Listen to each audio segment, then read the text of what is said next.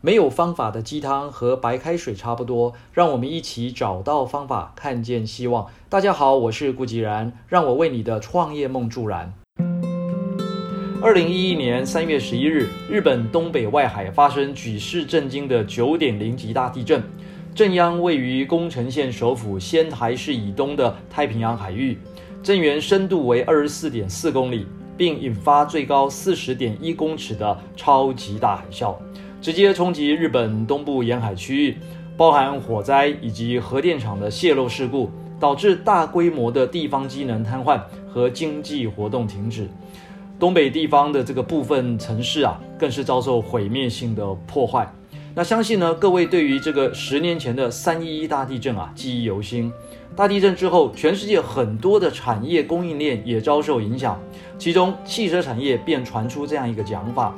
台湾、大陆。美国的车厂靠日本，德国双 B 级保时捷靠台湾。没错，翻开双 B、保时捷等豪华房车的全球供应链，上面有来自台湾，包括像这个巧星、和大、同志、鹏程、黄田等知名上市贵公司的 MIT 零配件。这些集奢华高科技于一身的新车，若是没有台湾汽车零组件业者的高品质、高竞争力产品，根本无法上路。那为什么世界顶级豪华房车的车厂都选用台湾制造的零配件呢？我们从郭台铭先生曾经说过的一句话就可以找到答案：合理的要求是训练，不合理的要求是磨练。台湾的汽车工业发展超过半个世纪，由于受限于台湾本身市场规模比较小，啊，那较难培养出大型的整车制造品牌业者，目前也只有一家 Luxgen 而已。但是，相关零配件业者在品质与生产能力上早已达到国际级的水准。尤其台湾内需较小，市场高度竞争，单一车款最多年销四万余辆，少的甚至一年只有生产千余辆。改款的频率啊，更缩短到一年一次。对零配件业者来说，经营环境的这种严峻条件啊，这刚好锻炼出了最佳的竞争力。不仅仅是汽车产业。台湾中小企业只要看到规格，就会硬着头皮想办法生出来。郭台铭先生当年一路由这个电子连接器发展到了电脑、手机、伺服器、通讯设备、机器人、AI、电动车等等，就是秉持这样的精神，一点一滴地培养出各种技术与能力。而且，台湾厂商这种特有的细致能力啊，也是获得国际大厂青睐的主要原因之一。例如，以制造汽车窗帘闻名的这个黄田工业，当初一款专门为 B N W 五系列开发的高级电动窗帘，在德国进行道路实测的时候，发现车上会隐约的发出那种细微的噪音。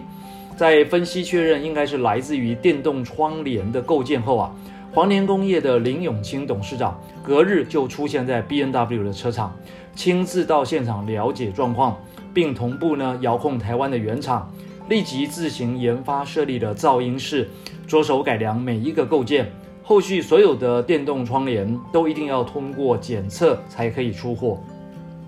这就是我呃经常谈到的，以及跟这个政府官员、业界甚至社会大众强调的台湾小巨人概念。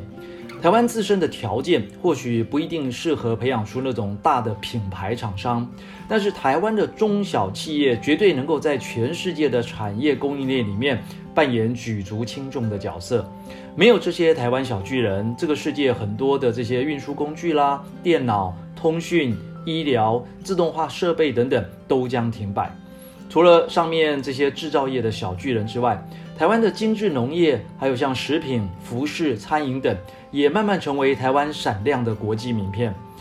举个例子，台湾中北部苗栗盛产草莓，早就已经不再是那种施打化肥生长激素的毒草莓，而是以有机农法这个生产出一颗颗结实香浓、甜美精致的水果。不但如此，如果你走一趟这个苗栗啊，还会发现像是这个没大没小、没心没肺这些很有创意的品牌，正透过网络来行销各地。